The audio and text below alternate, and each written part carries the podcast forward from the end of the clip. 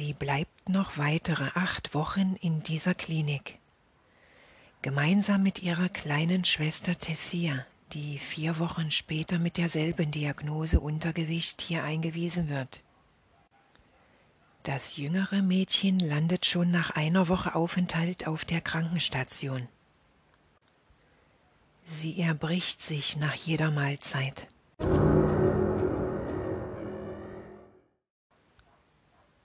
Viele Kinder liegen hier in ihren Betten, sind erschöpft vom Klinikablauf, schlafen viel.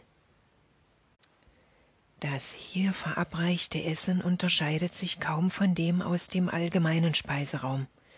Es ist die gleiche dicke, klumpige Mehlsoße, die von den Kindern Schlauchboot genannt wird. Sie klebt wie ein riesiges Stück Gummi auf dem Teller fest. Dazu immer diese Kartoffeln mit leichtem Essiggeschmack, drei feste Fleischklöße. Das einzig Gute auf der Krankenstation, hier wird mit etwas weniger Druck vorgegangen, mehr Zeit zum Essen. An manchen Tagen darf Yolanda ihre kleine Schwester auf der Station besuchen. Dann hilft sie Tessia heimlich dabei, deren Essen aufzuessen. Nur leere Teller werden als Rückgabe an die Betreuer geduldet. Längst haben sich die Kinder untereinander solidarisiert, unterstützen sich dabei, wenn eines ihr Essen nicht schafft. Es ist Februar kalt in Deutschland. Das zweite Schulhalbjahr beginnt. Die Eltern kommen und holen die beiden Mädchen nach Hause.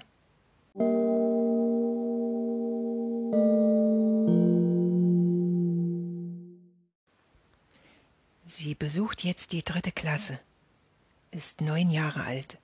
Die Schule fordert sie. Der Lernstoff, die Hausaufgaben, ihr sich selbst auferlegter Ehrgeiz, ihr übermäßiger Fleiß. Sie besucht jetzt die dritte Klasse, ist neun Jahre alt. Die Schule fordert sie, der Lernstoff, die Hausaufgaben, ihr sich selbst auferlegter Ehrgeiz, ihr übermäßiger Fleiß, die Leistungsspitze. Sie will unter dem Besten sein. Doch nicht alles fällt ihr leicht. Sie muss kämpfen.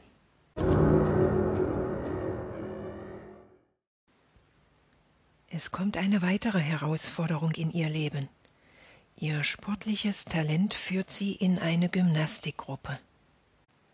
Die Natur hat ihr die nötigen körperlichen Voraussetzungen dafür mitgegeben. Diesen zarten und doch athletischen, biegsamen Körper der wie geschaffen scheint, auf einem Schwebebalken oder am Reck zu turnen. Der Sportlehrer und die Mutter erkennen ihr Talent. Sie fährt nun zweimal in der Woche zum Gymnastiktraining. Dafür muss sie fast eine Stunde Hinweg mit der Straßenbahn absolvieren und zurück noch einmal eine Stunde. Die Mutter und der Vater arbeiten beide den ganzen langen Tag, Yolanda und Tessia sind früh auf sich allein gestellt. Keiner da, der sie zur Schule bringt, zum Gymnastiktraining. Sie sind daran gewöhnt, dass, wenn sie von der Schule kommen, keiner zu Hause ist. Nicht die Mutter, die sie mit einer gut gekochten Mahlzeit erwartet, auch nicht der Vater, der ihnen bei den Hausaufgaben hilft, sie anschließend mit dem Auto zum Sporttraining fahren würde. Nein, das alles nicht. Nicht zu jener Zeit. Nicht 1976, damals als Yolanda und Tessia aufwachsen. Die Mutter arbeitet als Buchhalterin für eine Baufirma. Sie hat studiert, als die beiden Mädchen noch klein sind. Abends, nachts, da saß sie über den Büchern, lernte Bilanzen auszuwerten Beträge zu buchen. Fünf Jahre Abendstudium. Nebenher der Hauptjob als Kassiererin im Lebensmittelladen.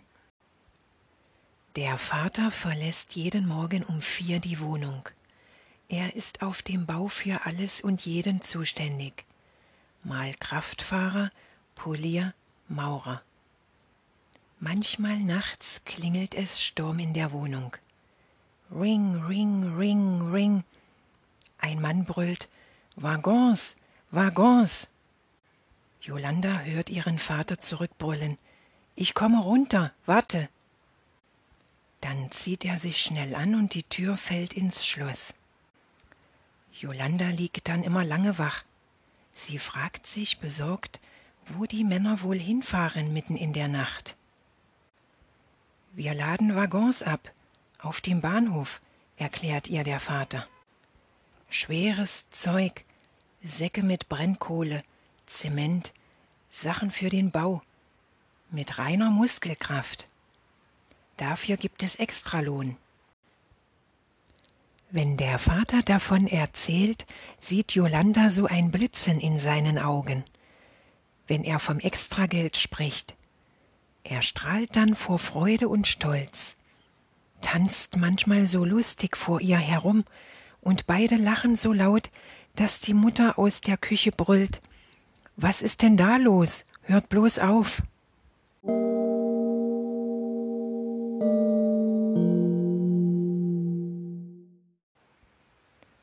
Nächsten Teil erfährst du, was Jolanda im Gymnastikkurs widerfährt und wie es in der Schule weitergeht.